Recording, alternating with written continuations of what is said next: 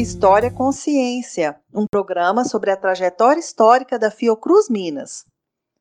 Amilcar Viana Martins foi o que se convenciona chamar de um homem renascentista.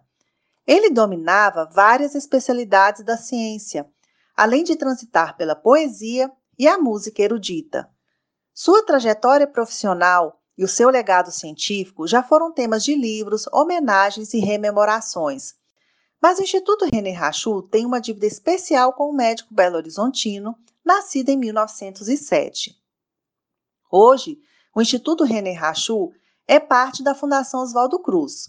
Curiosamente, Amilcar Martins iniciou a sua carreira no Instituto Ezequiel Dias, na década de 1920, quando o local era, ainda, filial de Manguinhos.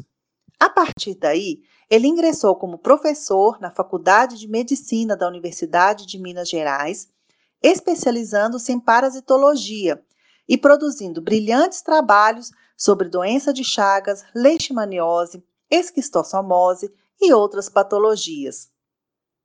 O impacto acadêmico das suas pesquisas, a sua capacidade de aglutinar os melhores talentos da ciência brasileira e a sua atuação multifacetada chamaram a atenção de gestores, que convocaram Amilcar Martins para ocupar posições em órgãos da saúde pública.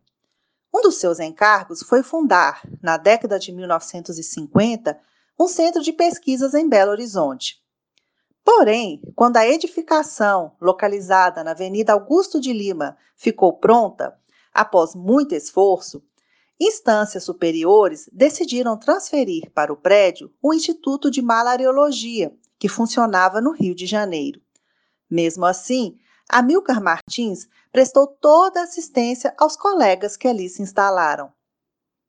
Em 1956, o Instituto de Malariologia passou a chamar-se Centro de Pesquisas de Belo Horizonte, subordinado ao Instituto Nacional de Endemias Rurais então chefiado por Amilcar Martins.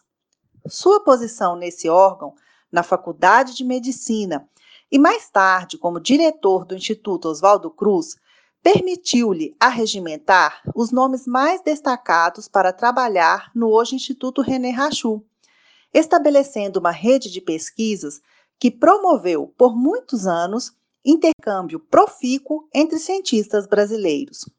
Ele também foi um dos responsáveis pela formação da coleção de flebotomínios do Instituto, uma das maiores do mundo. Amilcar Martins pode ser considerado o maior criador da estrutura que originou o Instituto René Rachou.